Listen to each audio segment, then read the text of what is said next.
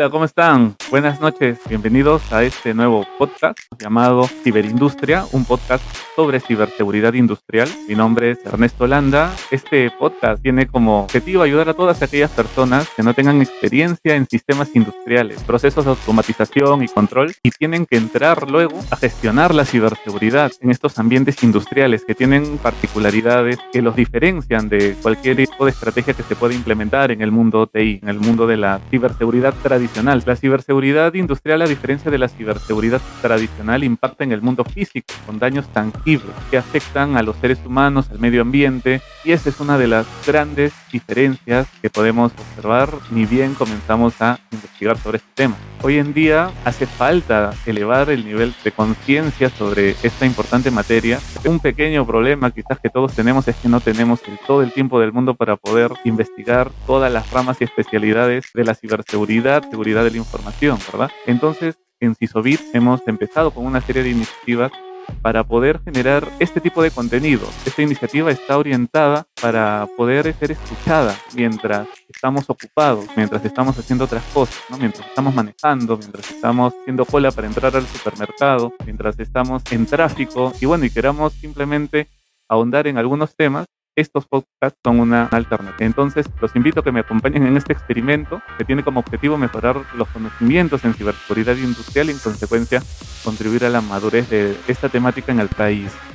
Tengo un invitado, él es Gerardo González, es argentino, tiene experiencia, bastante experiencia gestionando ciberseguridad industrial desde el punto de vista práctico, ¿no? Él tiene la ventaja de, de no solamente haber llevado los cursos de certificación de la ISA, de, la, de esta norma que vamos a tratar hoy día, sino también haber certificado. Ahora, certificación de la ISA 62443 no es como la 27001, está compuesta por varios módulos que vamos a hablar y encima lo ha implementado en su empresa, en las empresas en las que ha trabajado. Una de ellas, IPF, una importante empresa de hidrocarburos en Argentina, una de las pocas empresas que son referentes en ciberseguridad industrial en la región. Tienen una gerencia de ciberseguridad industrial como para que puedan tener una idea sobre el nivel de madurez de la ciberseguridad industrial en esta empresa. Gerardo, primero darte la bienvenida, eh, agradecer haber aceptado la invitación. Por favor, es un honor. Y primero, a ver, cuéntanos un poco de ti, de tu trayectoria.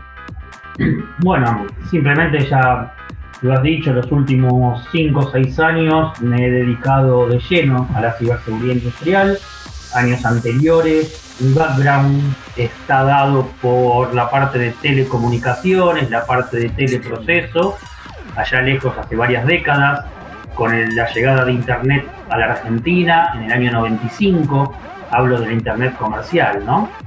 Y luego pasé por distintos lugares de networking, eh, de alguna gerencia de sistema en una empresa constructora y como bien dije también trabajé en Fivertel por la parte de comunicaciones, que es una empresa de banda ancha, hoy en día una de las principales cableras e ISP en la Argentina. Y finalmente en IPF fue donde desde la parte de sistemas, desde la parte de telecomunicaciones y ciberseguridad llegué a esto de la ciberseguridad industrial que vamos a tratar de explicar en palabras sencillas hoy contigo y basados en lo que estamos viendo de la norma IEC 62443 y entender un poco qué significa esto y Dime Gerardo, ¿qué, ¿qué, es lo que hace IPF? ¿Qué se dedica? IPF es la principal empresa petrolera de la República Argentina. Su, su nombre viene de una vieja sigla de cuando era de empresa del Estado, de yacimientos petrolíferos fiscales. Hoy en día no es una sociedad del Estado, sino que es una sociedad anónima es una empresa multinacional, aunque tiene mucha, mucha presencia en la Argentina mayormente. En algún momento ha estado en Perú en fines de los años 90, hasta que se fusionó con Repsol, formando Repsol IPF, y fue bueno, bueno, en los últimos años volvió a separarse como IPF Sociedad Anónima, empresa argentina, y Repsol, por su lado, en la parte de ser la empresa petrolera española. Gerardo, cuando uno recién ingresa al mundo de la ciberseguridad industrial, se choca contra la pared. Te voy a contar mi caso, ¿no? No sé si es el tuyo. Eh, yo, yo soy ingeniero de sistemas, es decir, lo mío es, son los sistemas de información, las tecnologías de la información y comunicación. Como en toda empresa, creo yo, siempre la seguridad de la información se le asigna a, a una persona de TI o de la gerencia de sistemas, porque se relaciona más con ciberseguridad, con seguridad informática. Los conceptos no estaban bien claros antes, ¿no? Antes, cuando, antes, que, antes de, del boom de, de, la ciberseguridad se vuelva tan popular. Entonces, lo primero es, ok, tengo una estrategia para proteger la, la infraestructura tecnológica, ¿no? la infraestructura TI, y quiero ir con esa estrategia al mundo TEO, al mundo industrial. En muchas empresas está en otra gerencia incluso, ¿no? en las gerencias de mantenimiento. Sí, sí, sí, sí. Entonces, lo, los primeros consejos que recibes es, ok, para, para seguridad de la información tienes la ISO 27001, pero para ciberseguridad industrial tienes la ISA 62443. A ver, empecemos por ahí. ¿Qué es esa norma? ¿Cuál es su objetivo? ¿Qué ventajas y cuáles son los componentes? Y también hablemos de la complejidad de implementar.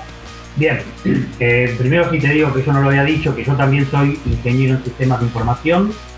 Vengo desde esa formación del mundo IT, del mundo de la tecnología, de la información, como recién lo has nombrado hacia este mundo industrial que yo te decía que en los últimos años empezó a desarrollar, cuando nos encontramos, nombraste vos la 27.000 como quizás la familia de normativas más fuerte para el mundo IT, aparece la norma que es la IEC 62443, parece una sigla y números que poca gente puede entender, pero ahora vamos a sacar muchos mitos acerca de esto y demostrar que no es más que una norma bien pensada para el mundo industrial con la tecnología de conectividad de Internet.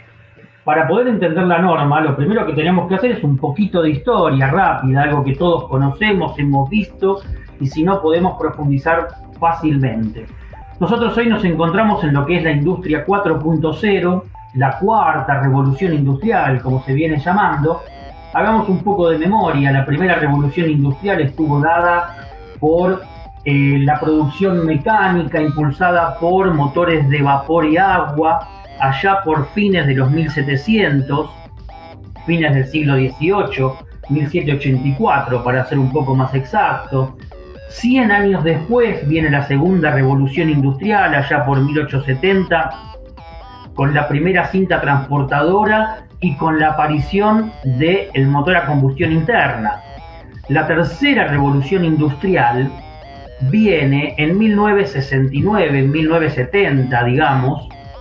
O sea, vemos que pasan 100 años más. Dijimos 1784, 1870, 1969. Tenemos casi perfectamente 100 años de separación entre, estas tres revoluciones industriales y el hito de esta revolución industrial es lo que conocimos como el PLC, el, controlador lógico programable, por sus siglas en inglés es PLC, y aquí es uno de los principales elementos, dispositivos de este mundo que llamamos OT o tecnologías de la operación, que está íntimamente relacionado a los procesos industriales.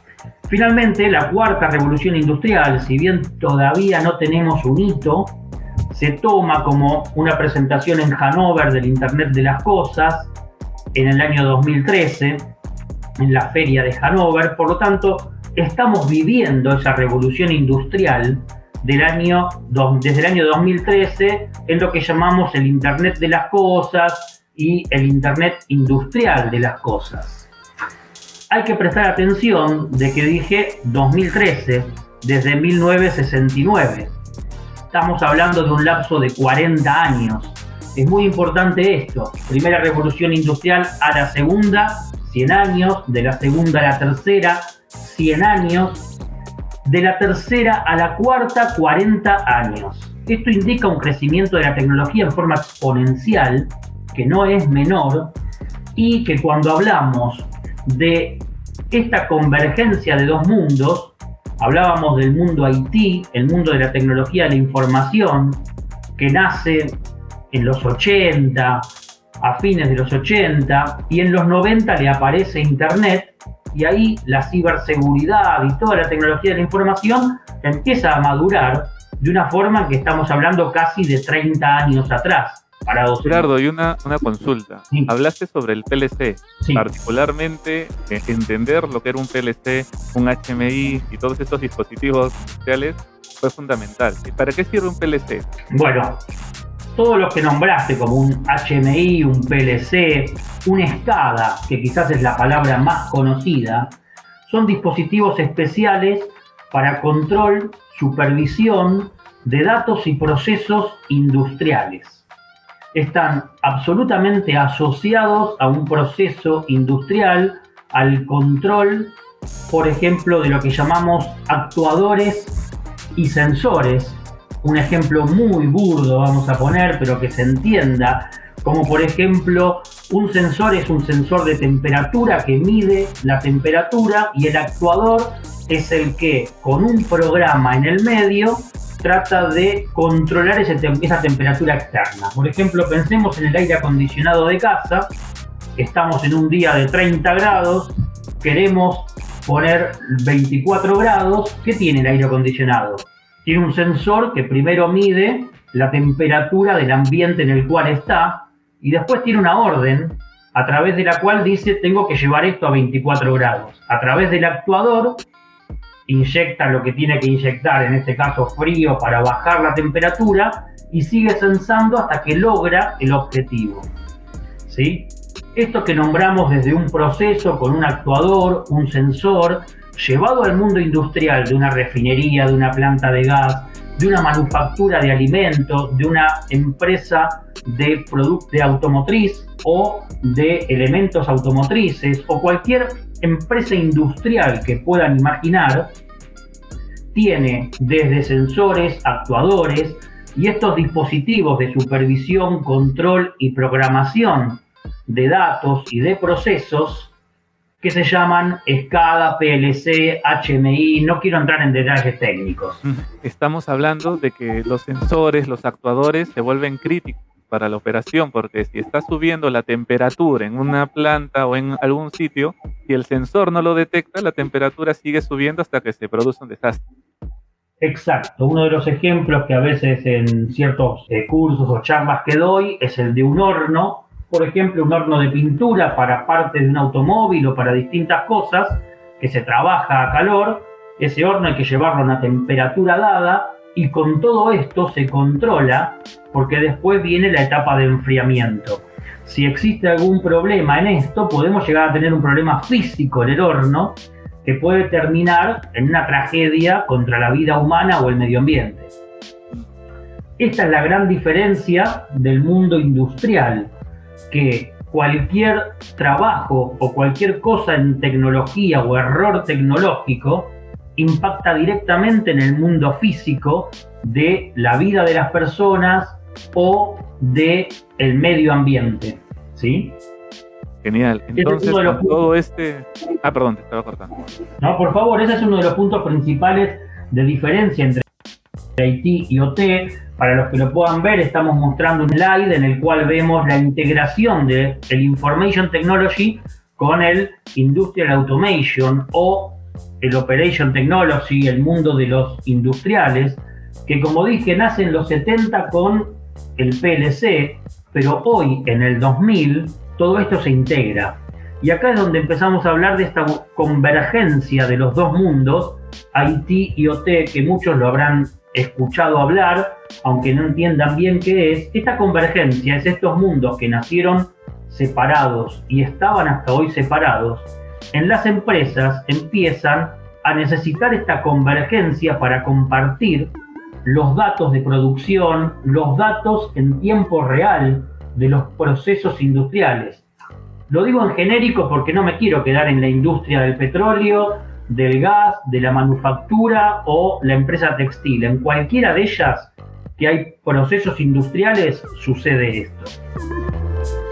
Entonces, bajo todo este, toda esta problemática, toda esta realidad que nos está comentando y esta diferencia, ¿cómo es que la ISA 62443 entra a tallar en este bueno, Ahora quería, después de este prólogo, donde más o menos ya sabemos dónde estamos parados, que hay un mundo IT, un mundo OT, y que los dos están yendo a una línea de convergencia, hablamos un poco de lo que vos mencionabas, vos mencionaste la 27.000, pero también está el NIST, que el NIST es el Instituto Nacional de Estándares y Tecnología de los Estados Unidos, un instituto muy respetado a nivel global, donde sus documentos, sus papers, son tomados como base para un montón de normativas.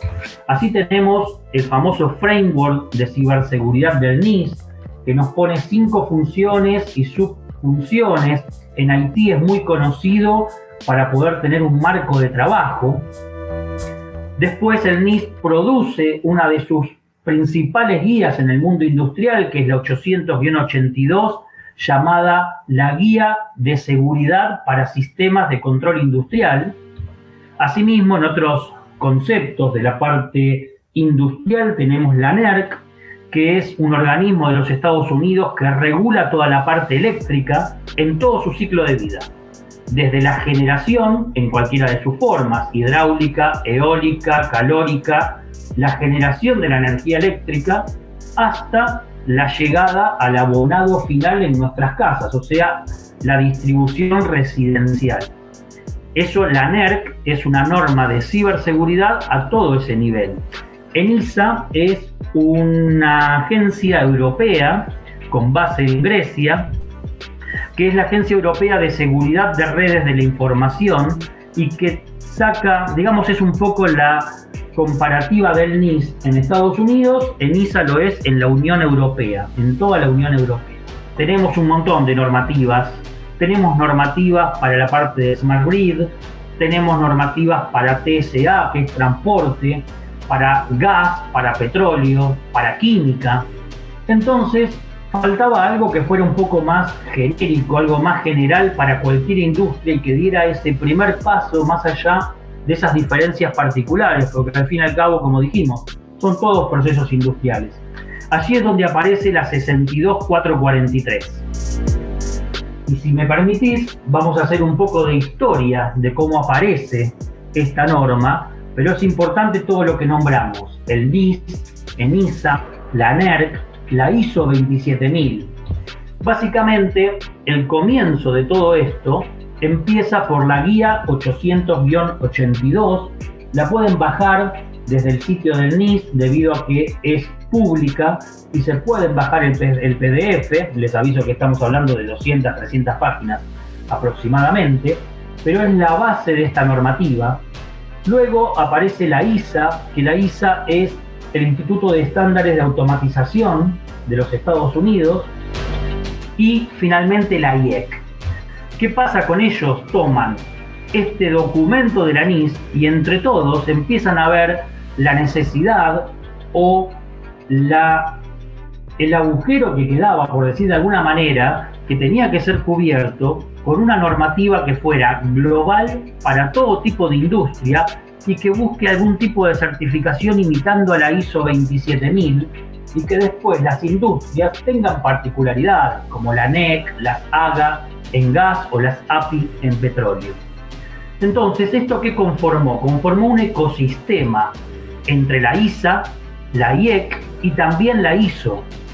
Estas tres, estos tres organismos ponen un comité y acá empieza una de las grandes cosas que tenemos con esta norma, que también es llamada ISA 99. Es llamada ISA 99 porque ISA 99 es el nombre del comité de la ISA que empezó escribiendo los primeros documentos basados en la NIST.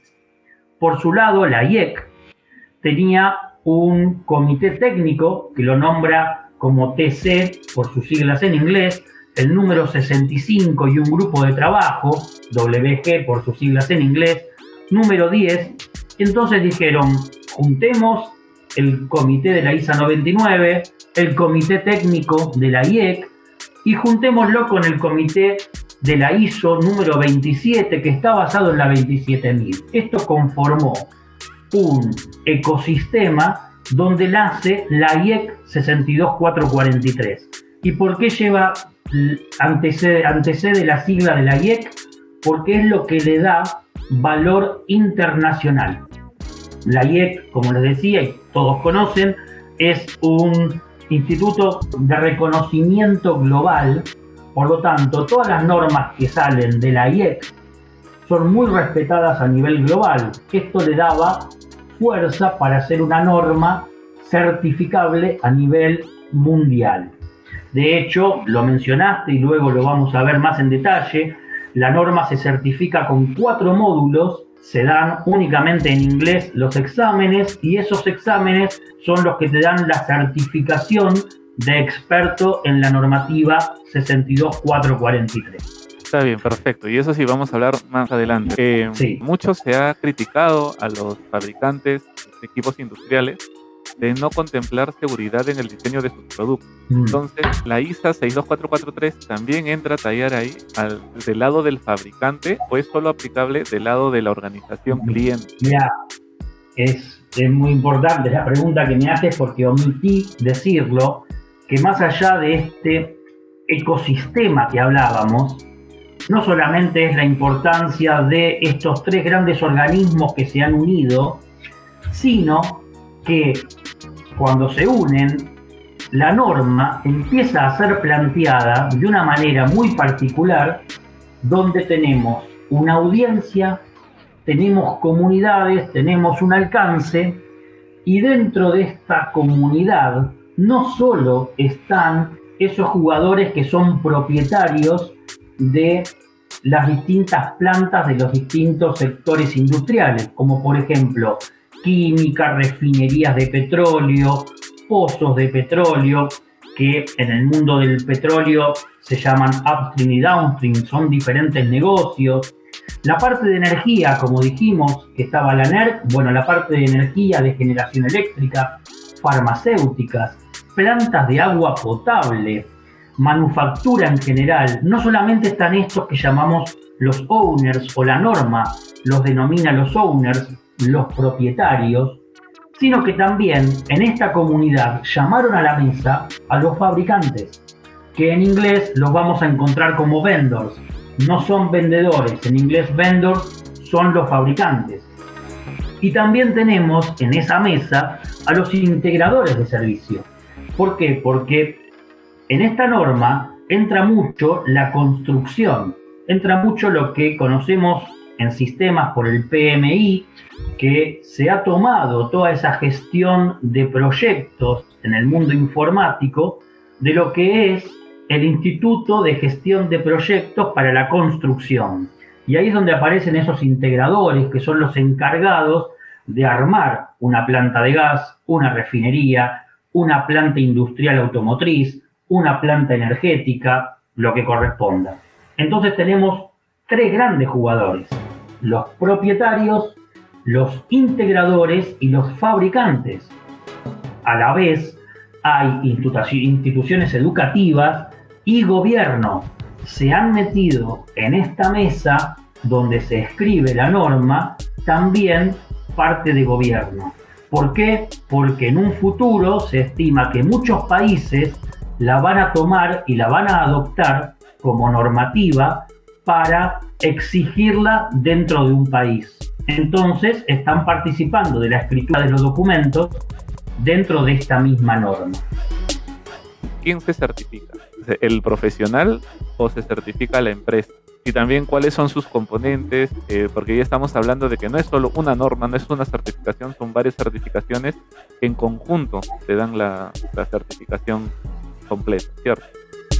Correcto, a ver, lo primero que, es, que hay que decir es que esta norma, debido a esa cantidad de jugadores, lo repito, propietarios, que son las empresas dueñas de una planta, por ejemplo, IPF o por nombrar, ya que le nombraste la petrolera argentina, o Repsol como petrolera multinacional de origen español, BP como British Petroleum, Petroleum OPAE, Pan American Energy, Shell, todas las petroleras están ahí por su parte de que son propietarios de plantas de refinación, plantas de pozos de petróleo, plantas de gas, como lo es Koga allí en Perú.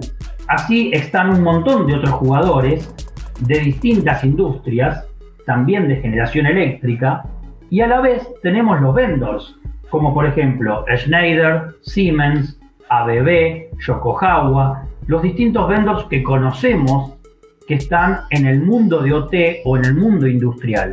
También dijimos que teníamos gobierno y después tenemos empresas que son eh, integradoras. Ahí no sé, así en Perú, pero están, por ejemplo, eh, Técnica de España, está un Techin, una ESA, empresas que se dedican no a la construcción, porque los fabricantes dan esos productos de dispositivos que nombramos antes, como PLC, SCADA y demás, sino que se dedican a la construcción y al armado de una planta, y ahí estamos hablando ya de tuberías, válvulas, sensores, actuadores, todo ese mundo industrial de la construcción.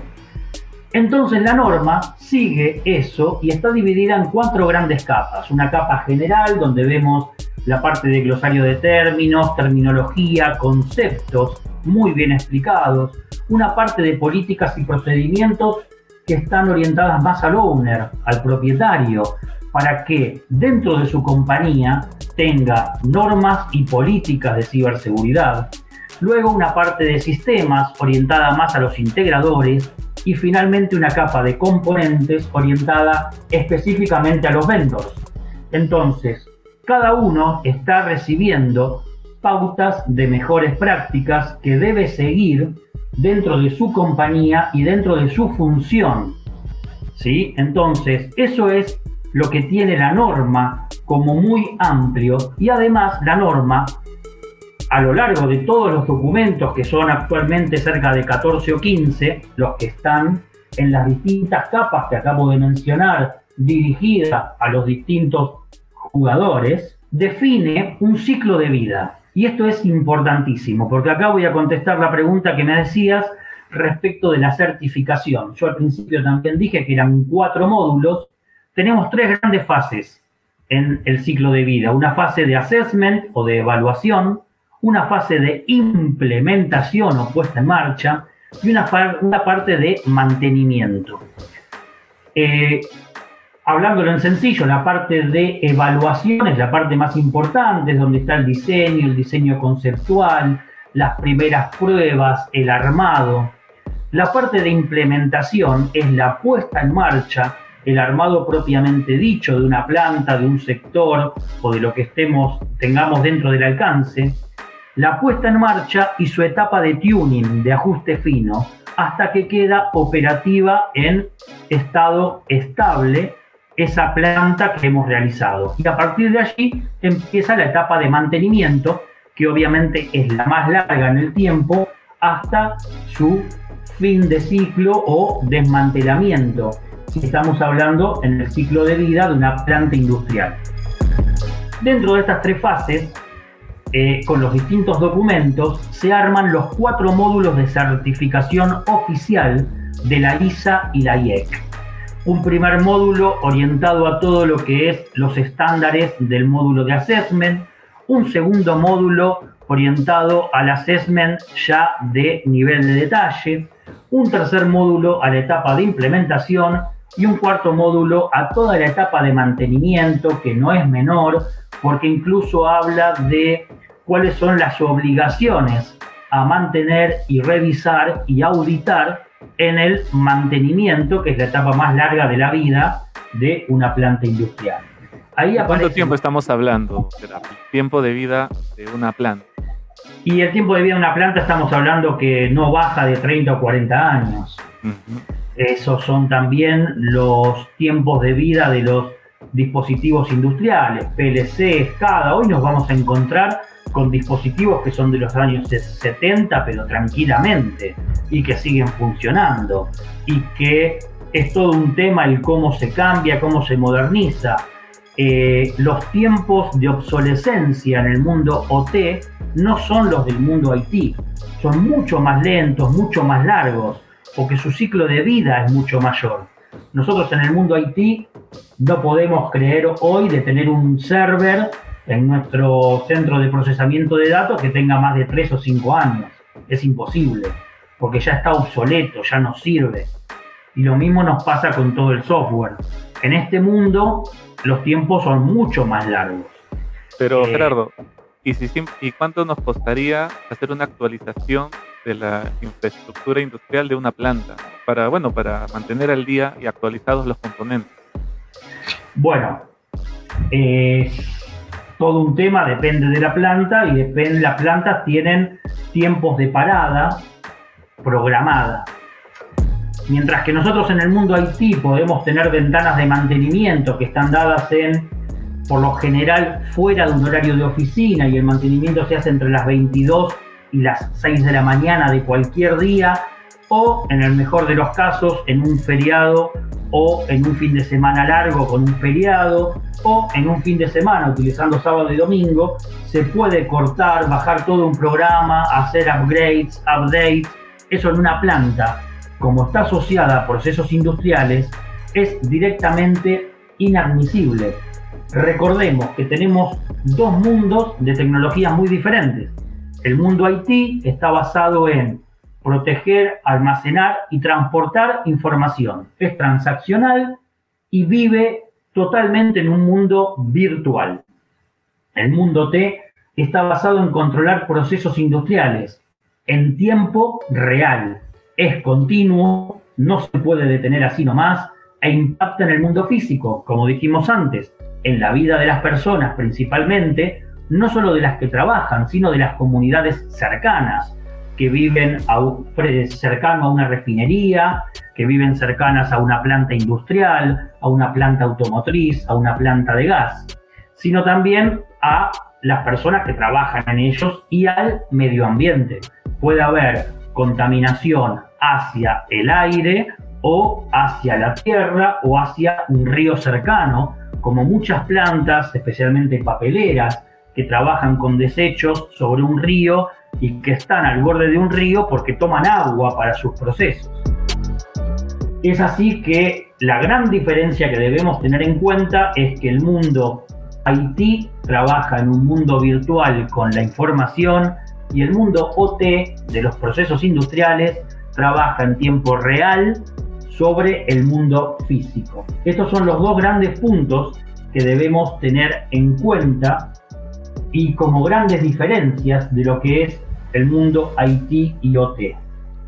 Esto nos permite tener una idea de la complejidad de la norma. Eh, está estructurada desde un punto de vista del ciclo de vida de un asset industrial, de una planta, de algo grande. Claro, y que está basada, no sé si muchos lo conocen, pero el PMI, que es el Project Management Institute, está basado en hacer la gestión de proyectos, pero basados en proyectos industriales, teniendo en cuenta la construcción de una planta industrial con todas sus fases.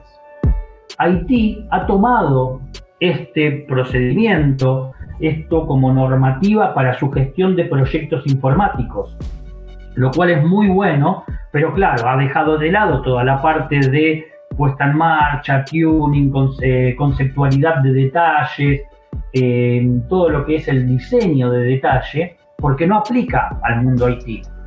Pero los conceptos son los mismos, por eso es muy importante saber que ese PMI es lo que sigue también la norma, aunque no lo hayamos nombrado cuando nombramos el ecosistema, está muy basada en todo lo que es el PMI y las etapas del diseño industrial. Con lo que vos me decías, voy a entrar un poco ya más en la parte tecnológica y de ciberseguridad. Y así como esto está basado en toda la parte de construcción, esto hace que esta convergencia de Haití y de OT que mencionábamos desde el principio, después de las revoluciones industriales y estando hoy dentro de esta cuarta revolución industrial del Internet de las Cosas, empiecen a aparecer muy grandes diferencias en este mundo. Por ejemplo, la implementación de parches en sistemas operativos y aplicaciones de IT Simplemente viene un parche, buscamos en qué horario lo podemos hacer para bajar la aplicación, ya sea la noche o el domingo. Tenemos un eh, ambiente de preproducción o de prueba, lo probamos y después lo mandamos derecho a producción. Esto en el mundo OT no existe. No existe un ambiente de preproducción o un ambiente de prueba o de training como tenemos en Haití, por razones obvias, porque no podemos copiar una planta para ver qué pasa. Entonces, esto trae una complejidad mayor y estos parches deben pasar primero por los vendors, por los fabricantes que antes habíamos mencionado, como un Siemens, un Schneider, un Yokohama, un ABB. Por ejemplo, el parche de Windows, si hay una aplicación de Siemens que trabaja sobre Windows, tendrá que ser revisado por Siemens y Siemens decirnos, sí señor, ahora puede instalar este parche de Windows que yo le estoy dando porque ya lo revisé. Eso es otra cosa a tener muy en cuenta porque cambia el paradigma y los procesos que tenemos en el mundo de Haití. Asimismo, el tema de los dispositivos USB. El tema de los dispositivos USB, ya en el mundo Haití, hoy en día la mayoría de las empresas tienen bloqueado el puerto USB y lo habilitan ante pedidos a demanda ¿Por qué? Porque es una de las grandes vulnerabilidades o focos de infección para que entre un malware, o sea, un código malicioso, a las máquinas y a la red. Entonces, ese es otro punto que es una gran debilidad en el mundo OT, porque pensemos que, yo les dije antes de esta convergencia, el mundo OT venía desconectado de Internet. Entonces, el conectarse a Internet le trae un montón de vulnerabilidades que hasta ayer pensaba que no tenía pero al conectarse empieza a ser muy vulnerable y todo esto, de alguna manera, hay que mitigarlo. Asimismo, todos los mecanismos de autenticación de los distintos programas son muy pobres, vienen con eh, el famoso admin admin o admin enter y muchos quedan así de fábrica, en Haití también, ¿no?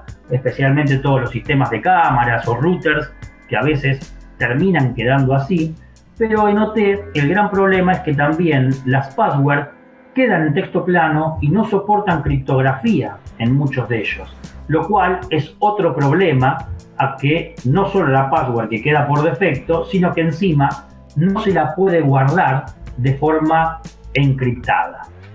Bueno, luego el factor humano, la parte de capacitación, la parte de terceras partes, de mantenimientos que suelen venir a, hacer mantenimiento y que entran libremente como si estuvieran en su casa y lo hacen, pero con, o sea, con, con, la, con la mejor predisposición, porque esto ha sido así toda la vida. Pero hoy en día las vulnerabilidades a esto son muy grandes, como que por ejemplo alguien de mantenimiento venga con un USB a hacer correr un programita y en ese USB esté infectado, nos infecte un SCADA, un PLC y termine infectando toda la red. Eso es un riesgo muy grande porque lo que hay que pensar es que toda esta gente del mundo OT son ingenieros industriales, ingenieros eléctricos, químicos, son ingenieros muy especializados que al mundo de sistemas se metieron para poder hacer algo que sea mejor para su trabajo, pero no están capacitados en un montón de cosas y en especial de ciberseguridad de sistemas. Lo mismo pasa en el mundo de Haití. La gente de Haití no fue capacitada en su formación con todos los procesos industriales de OT. No sabe bien qué es un PLC, qué es una escada, cómo se conecta, cómo corren, o sea, cómo, cómo interactúan o qué tienen que estar viendo de eso. Ese es un punto más y muy importante de esta convergencia, la convergencia del personal dentro de las distintas compañías. Podemos retornar, retornar a los módulos de la norma y que nos expliques un poco los componentes que, mencionaste, cuántos son certificables, cuáles, si alguien quiere certificar, cuál es el procedimiento y toda la información que nos puedas dar sobre la norma. Dije que son cuatro módulos de la norma y que están asociados al ciclo de vida a distintas partes de los jugadores. Pero básicamente se dividen, son cuatro módulos divididos en tres fases. La fase de evaluación o de assessment, la fase de implementación o puesta en marcha y la parte de mantenimiento. Estos cuatro módulos tienen una duración de aproximadamente entre 2 y 3 días de 8 horas cada uno. Son oficiales dictados por la ISA siguen un plan y una norma muy específica, siguiendo el texto de la norma, que de divertido no tiene nada, como cualquier norma que queramos leer, y obviamente que hablamos de centenas de hojas con un montón de eh, obligaciones o puntos que se deben cumplir para cumplir con la norma, siempre basados en lo que dije, assessment, implementación y mantenimiento. Estos cuatro módulos, ya les dije, son de dos o tres días cada uno, varían y tienen un costo aproximado de entre 2.500 y 3.000 dólares cada uno. Tienen certificación internacional, se hacen a través de la metodología del Prometric, eso después se hace en cada ciudad donde uno vive. En Argentina es a través de ICANA, que tiene toda la base de Prometric, y allí se rinden estos exámenes, que también se rinden los de Cisco, que para la gente de Haití son más conocidos, y se certifica aprobando los mismos con un, mayo, con un puntaje superior al 80%. Eh, una vez que se aprueban los cuatro, los cuatro módulos, es donde te queda la certificación de experto en ciberseguridad industrial de la IEX 62443. El módulo más, más largo es el, primer, el, primero y segundo, que normalmente se dan los dos juntos en un bloque de una semana, de lunes a viernes, 8 horas por día, porque cubren toda la parte básica de ITOT, se empieza a explicar mucho todos estos dispositivos que mencionamos, como el PLC, el SCADA y demás, y termina dando todas las pautas necesarias para armar un programa de ciberseguridad industrial basado en la norma, pero que sea aplicable. Obviamente no es menor, estamos hablando de un curso de cinco días que después hay que aplicar, y el primer curso cubre toda esa parte. El segundo enfoca a todo lo necesario y a tener en cuenta para hacer distintos tipos de auditoría y relevamiento en una implementación. Se mete con lo que es la FAT y la SAT, que son cosas muy propias de la construcción. Las FAT son las pruebas de eh, lo que estamos construyendo en fábrica. Se viaja a fábrica a probar los módulos con un checklist especial, la norma agrega un checklist de ciberseguridad y la SAT es el testeo en sitio. O sea, luego cuando se arma la planta y antes de ponerla en marcha, se hace un testeo de, eh, en sitio también de ciberseguridad. Todo eso se ve en el segundo, en el tercer módulo que hace a todo el enfoque de la puesta en marcha. Y finalmente el de mantenimiento. Por todo esto pasamos por hardening de los distintos equipos, pasamos por eh, distintos puntos de recuperación ante desastres, de gestión de incidentes, de gestión de inventarios. Para acompañar un poco lo que estoy diciendo, me voy a adelantar hacia una parte que la norma es digamos, se basa en una estrategia de ciberriesgo, porque la norma, más que cuando habla de ciberseguridad, enseguida lo asocia a riesgos y a ciberriesgos, porque en el mundo OT están muy acostumbrados a hacer un análisis de riesgos, ¿por qué? Porque más allá de la ciberseguridad, el mundo OT viene de tener problemas que ante cualquier eventualidad impacta en el mundo físico, en el medio ambiente y en las personas.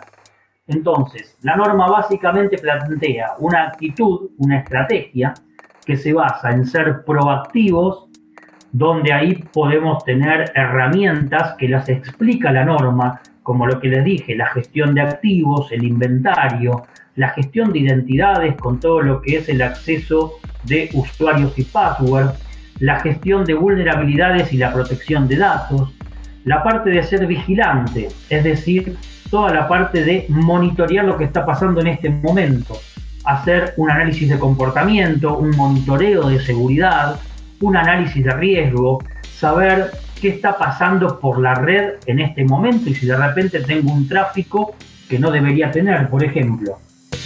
Un tráfico de mails es lógico entre las 8 y las 18, que es el horario de oficina Ahora, si yo tengo un pico de muchos mails que no es habitual a las 11 de la noche, algo raro me está indicando. Esto es lo que hace a el ser vigilantes y hacer análisis inteligente del comportamiento y de los tráficos de la red. Y finalmente, como les decía, el módulo final de la parte de mantenimiento también toca el tema de ser resilientes. Yo siempre digo que existen solamente dos tipos de empresas desde el punto de vista de la ciberseguridad. Una es todas las empresas que saben y dicen que han sido atacadas y la segunda son todas aquellas que todavía no se enteraron. Esto quiere decir que atacadas fueron todas. La diferencia es que te enteraste o todavía no te enteraste de que tenés intrusos adentro. Entonces el concepto de resiliencia es muy importante porque estamos ya sabiendo que nos van a pegar, que nos van a ingresar, que vamos a hacer, que va a haber intrusión. Entonces todo el análisis forense, la respuesta ante incidentes, el estar preparado con un equipo que pueda responder ante un incidente grave es fundamental. La norma recorre estas tres partes, proactividad, vigilancia y resiliencia en ese ciclo de vida que pone como assessment, implementación y mantenimiento. No sé si te respondí desde ese punto de vista lo que me estabas preguntando. solo, solo precisar que has hablado de diversos procesos, diversos temas, diversas especializaciones, especialidades. Otra cosa que queremos también transmitir con este podcast es que esta norma es muy buena, es, es, completa, pero implementarla también significa un esfuerzo e y una inversión que no solamente es en dinero, sino también es una inversión de tiempo tremenda, como implementar cualquier sistema de gestión, al fin y al cabo. Es mucha inversión, como bien dijiste, no solo de tener un presupuesto para invertir dinero, sino esfuerzo y sobre todo concientización y capacitación. Porque hay que formar al personal, hay que capacitarlo, hay que concientizar a todas las personas de la empresa para que de repente no sean víctimas de un phishing, porque eso puede pasarle a cualquiera.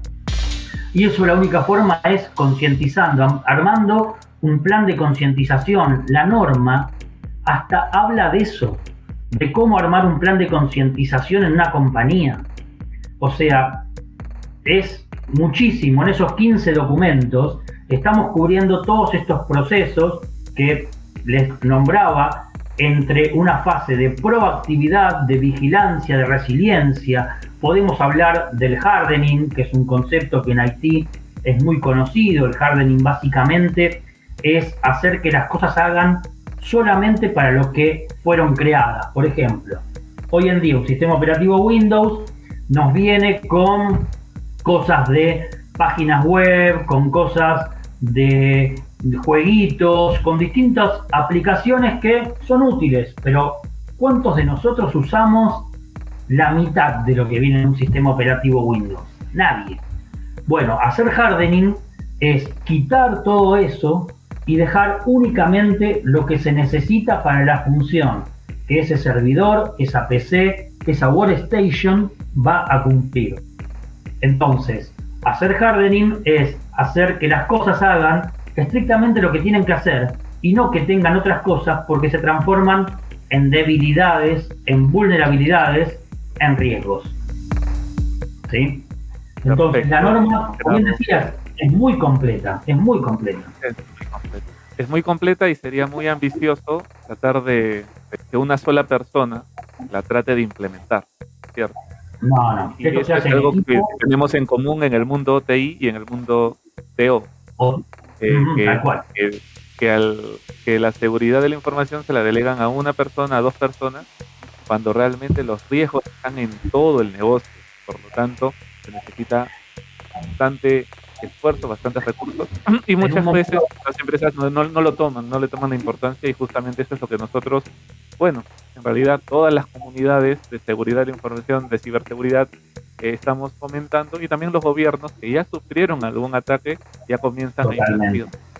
Gerardo, no sé si tienes algo más que decir porque me gustaría pasar a las preguntas. para redondearte, eh, mi experiencia, en, durante cinco años hemos logrado implementar esto en la petrolera IPF, donde empezamos un grupo de gente de ciberseguridad, pero enseguida hicimos equipo con la gente de OT de distintas unidades de negocio. YPF es una petrolera que tiene todo el ciclo de vida del petróleo, desde la exploración y extracción, la refinación, y tiene estaciones de servicio, entre las cuales, o gasolineras, que le llaman ustedes, en las que se, se vende el producto final de naftas y gasolina, y también aceites y demás lubricantes. Bueno, nosotros formamos un equipo de expertos, capacitamos gente de OT en ciberseguridad y armamos un equipo compuesto por gente de refinerías, gente de upstream, de pozos, gente de la parte de gas, de medición de gas, gente de tuberías, de toda la parte de logística y telemedición, gente de estaciones de servicio, porque ahí está todo el proceso de lo que son los surtidores y los tanques. O sea, se armó un equipo absolutamente interdisciplinario, comandado por la gente de ciberseguridad, que éramos nosotros, y luego, cuando empezamos a hablar de ciberriesgos, se incorporó la gente de riesgos empresariales, que era una gerencia totalmente distinta. O sea, imagínate lo cross que te lleva esta norma a ser en una compañía, porque tenés que agarrar a todos los negocios para que esto funcione. Con esto ratifico lo que estabas diciendo, que esto no lo hace una persona, no lo hace un sector, no lo hace una sola gerencia. Por eso también es muy importante, la norma lo dice y tiene un capítulo que es el Business Rational, lo llama así en inglés, que vendría a ser la racionalidad del negocio, y es el punto de partida donde compromete a la alta dirección, al CEO, al directorio, a los vicepresidentes, con esto para que luego baje la implementación de lo que la norma implica en ciberseguridad industrial, ya que dicta un programa de ciberseguridad industrial. Ever Massa Milán nos pregunta, ¿Consideras que la pandemia cambió las reglas del juego en la seguridad de los entornos industriales? ¿De qué manera? Sí, y te lo voy a decir con un ejemplo de abril o mayo del año pasado, estando yo en IPF, ¿qué pasó? Aquí en Argentina, a fines de marzo del, del año pasado, se, se pasó a lo que llamamos fase 1, que era un cierre muy, muy fuerte donde no se podía ir a los trabajos. ¿Qué pasa? Para la gente de oficina, una red virtual desde casa, sentadito, como estamos ahora, con una PC, hablamos, información, ofimática, no había mayor problema. Ahora, ¿cómo operamos una sala de control de una refinería? De un proceso industrial en una refinería, en un pozo de petróleo, que está cigüeña, que vemos cuando andamos a veces por la ruta sigan produciendo y poder operar y controlar esos procesos. Si la gente necesitaba ir a la sala de control, no teníamos una VPN o una conexión directa a la sala de control. Bueno, en tiempo récord, los fabricantes empezaron a sacar soluciones para manejar a distancia la operación de las plantas. Y obviamente desde el punto de ciberseguridad, eso había que revisarlo, pero 22 millones de veces. Porque cualquier vulnerabilidad o debilidad en esa conexión podía robarte o estar operando mal una planta y volvemos a lo mismo, con impactos que podían ir al medio ambiente o a las personas. Entonces, sí, la respuesta es sí. La pandemia aceleró en forma exponencial un montón de procesos y un montón de conciencia acerca de la ciberseguridad y sobre todo de la ciberseguridad industrial. No respecto a esto último que, indicas, también sería bueno este, recapitular para aquellos que se han conectado eh, hace poco, eh, de que al inicio hablábamos de que la tecnología de operaciones, la tecnología industrial, es obsoleta ¿no? Es, es muy probable que sea obsoleto. Entonces, al conectarla a Internet, imagínense los riesgos a los cuales sumamos. O sea, se, elevan a la, a la n potencia.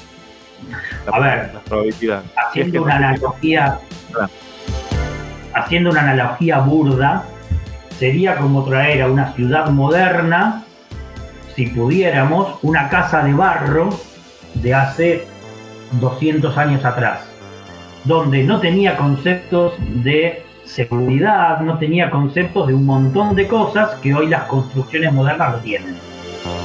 O sea, sería ese tipo de analogía en cuanto vos unís a esos dos mundos con un nivel de madurez muy, muy distinto y a ver, con el uso de la palabra obsolescencia y con el uso de la madurez, no quiero discriminar a nadie porque crecieron así. El mundo OT, hasta hace 10 años, no necesitaba internet, no necesitaba nada y era feliz y todo andaba. Y el concepto era, si está andando, ¿por qué lo voy a cambiar? En Haití, los crecimientos de aplicaciones, necesidad de memoria, necesidad de hardware, crecimiento de las redes, sobre todo en los últimos 25 años desde la aparición de Internet, todo el crecimiento de redes hace que la tecnología tenga un ciclo de vida de, de tres años, ¿sí? Y casi casi que se duplique cada tres años el nivel de procesamiento. Bueno, eso en el mundo OT no sucede. Por lo tanto, en esta convergencia, eso es uno de los problemas. Esa diferencia de grado de madurez y la norma habla de grados de madurez y habla de niveles de seguridad. En ese sentido, Gerardo, convergencia es una palabra que hemos repetido bastantes veces en este podcast. Entonces, mm. acá entra justo en buen momento la pregunta de Martín Castiñeiro. Eh, nos consulta, dada la convergencia de los dos mundos, ¿de quién es la responsabilidad de la definición e implementación de las políticas de seguridad del mundo industrial? Wow, es una pregunta. A ver. Tenemos que tomar en estos grados de madurez, y no existe en todas las empresas, la responsabilidad sería del CISO. ¿Qué es el CISO? Es el gerente de ciberseguridad de la organización. Así como el CIO es el gerente de sistemas, es el Chief Information Officer, el CISO es el Chief Information Security Officer y debe ser un par del CIO o estar por encima. Esto es un nivel de madurez que no todas las compañías tienen. Hoy en día muchas gerencias de seguridad o de ciberseguridad o de seguridad de información dependen del gerente de sistemas. Un CISO depende de un CIO. Bueno, esas cosas tienen que empezar a romperse porque la gran responsabilidad aquí de esto es del CISO, pero siempre y cuando tenga la autonomía y la autoridad para manejar y poder dictar la política, la norma de ciberseguridad y hacer la gestión de ciberriesgos. Esos son los tres puntos claves, porque si no los tienes, no lo vas a poder llevar adelante o no vas a obtener la autoridad dentro de la compañía. Entonces lo que necesitas es que desde la alta dirección de la compañía a ese CISO le den la autoridad para poder dictar las políticas, dictar las normas y hacer la gestión de ciberriesgos. No es fácil, es algo que viene, pero esto recién empieza, ¿eh? Esto recién empieza. Claro, por eso que el CISO primero debe de asegurarse de que el tío sea el primero en confiar. Por supuesto. Porque si no, da preferencia a la operación. Exacto. Y por eso el CISO tiene que salir de abajo del CIO, porque si no, estaría limitado por el CIO. Y el CISO se tiene que convertir también en un agente de, no quiero usar la palabra auditoría porque es muy fuerte, pero un agente de control, un controller de sistemas del CIO pero no puede estar reportando a él. Otra pregunta, mira, estamos hablando de la ISO 62443 y acá hay una, buena pregunta, ¿no? ¿Cuál es el procedimiento para la certificación y, en, qué ente certificadora otorga el certificado? El procedimiento es el que les dije, hacer los cursos oficiales de la ISA eh, y luego de tener el certificado de haberlo hecho, rendir un examen por la metodología del Prometric en el lugar donde en cada ciudad se tome eso y eso están dados ese examen por la ISA, por el Instituto de Estándares de Automatización de los Estados Unidos. Y la certificación es oficial y tiene validez internacional. Solamente se pueden certificar las personas, no existen certificaciones para las empresas, pero sí existen certificaciones para los fabricantes, para ciertos dispositivos. Fortalece lo que decíamos antes. El sitio es isasecure.org, es isasecure.org.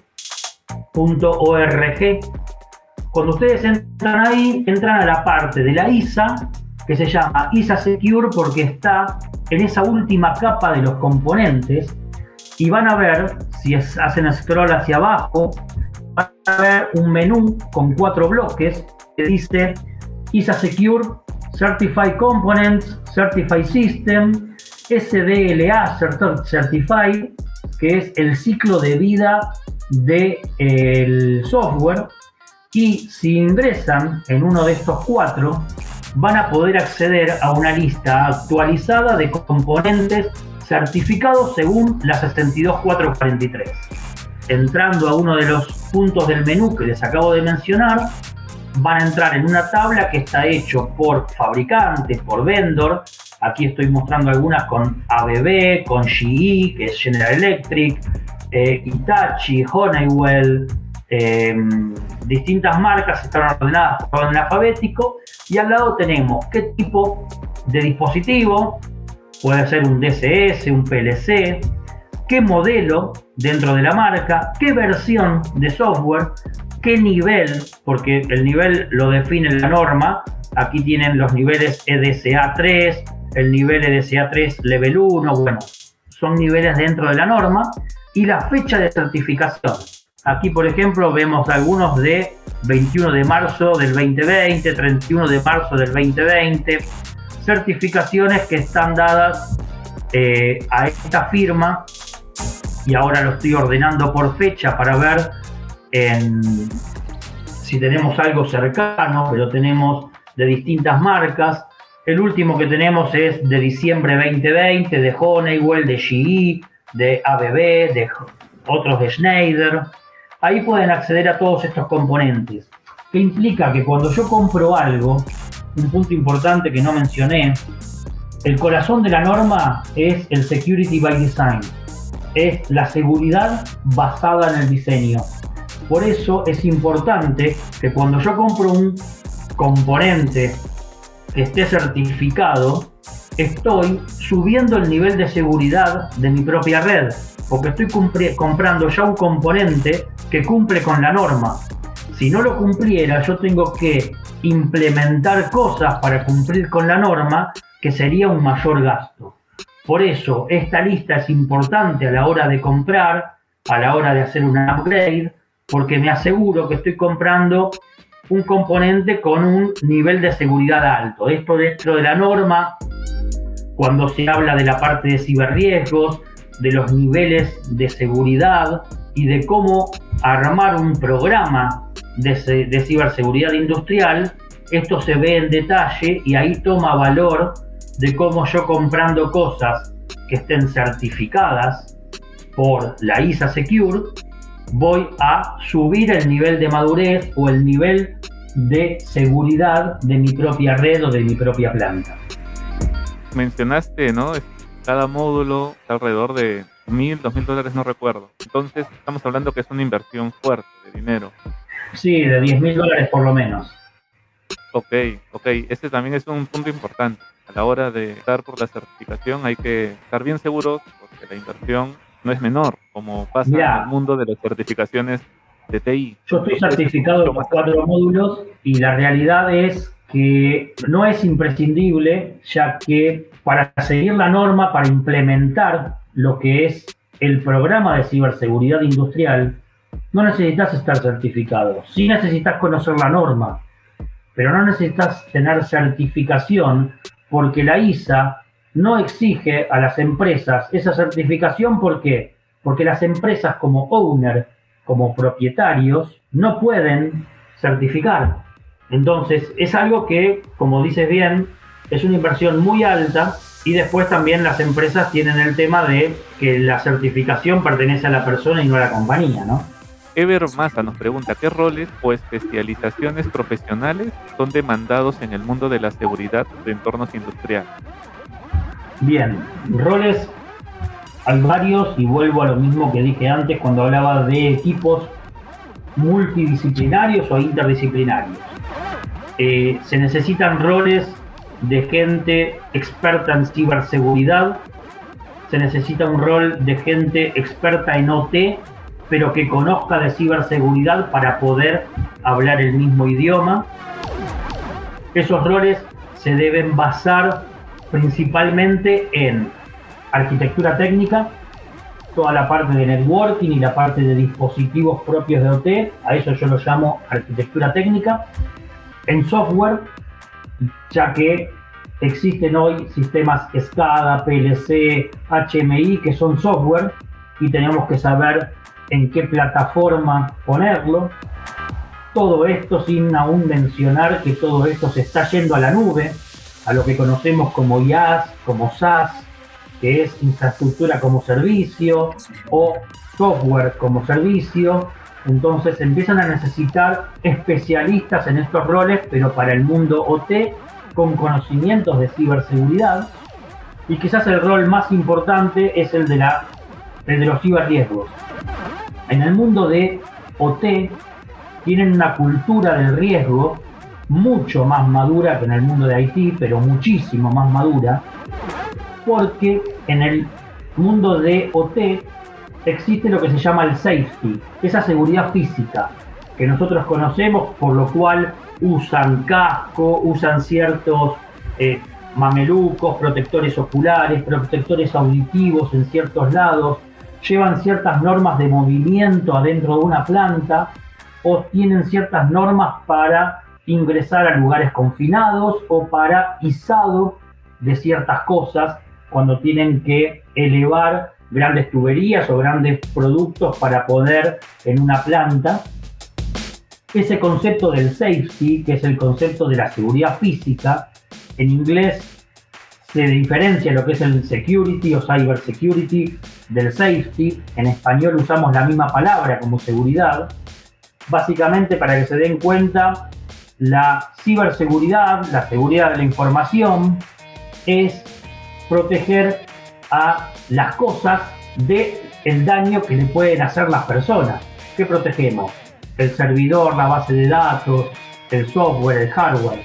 El safety es al revés, proteger a las personas del daño que las cosas le pueden hacer. Como decíamos, una explosión o cualquier eventualidad en una planta industrial. Esas son las dos grandes diferencias.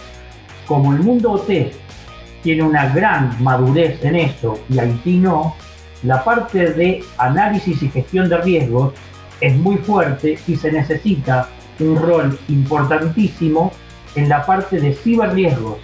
La norma cuando encara el análisis de ciberriesgos lo hace desde ese punto de vista de safety y no del concepto de gestión de riesgos que conocemos de la ISO 31000 o de la familia 27000. Entonces, si tenemos que destacar un rol, el de ciberriesgos OT es el más importante, sin dejar de mencionar los que te dije antes, ¿no? Bueno, mi estimado, yo te agradezco nuevamente tu participación. No tenemos más preguntas. Ha sido un placer. ¿Alguna palabra de cierre? Ha sido un placer y buenísimo que esto pueda ser aprovechable y que llegue a la comunidad de CISOBIT y más allá también. Quedo a disposición para lo que necesites, para volver a hacer otra sesión de podcast, para el curso, para lo que necesitemos ver. Para mí es un placer. Bueno, hoy hemos hablado sobre la norma, sobre la ISA IEC 62443. Eh, gracias a todos por sus comentarios. también a todas las personas que se han quedado hasta este momento. Yo simplemente cerrar recordándoles que nosotros hemos, como Citobit, lanzado el día de ayer, revista Citobit Magazine, la versión de marzo. La pueden ver en nuestro portal de issue. También recordarles que nosotros tenemos un grupo privado de Telegram donde tratamos de fomentar el network. Es difícil, es difícil en estas épocas donde no existe la presencialidad como factor para poder experimentar nuestras reuniones. Nosotros queremos también llegar al interior del país. Por eso si es que pueden compartir las iniciativas que estamos lanzando con contactos conocidos, familiares, amigos de otras provincias del Perú, bienvenido. Todo sea en aras de poder fomentar e incrementar el nivel de ciberseguridad en nuestro país. Muchísimas gracias.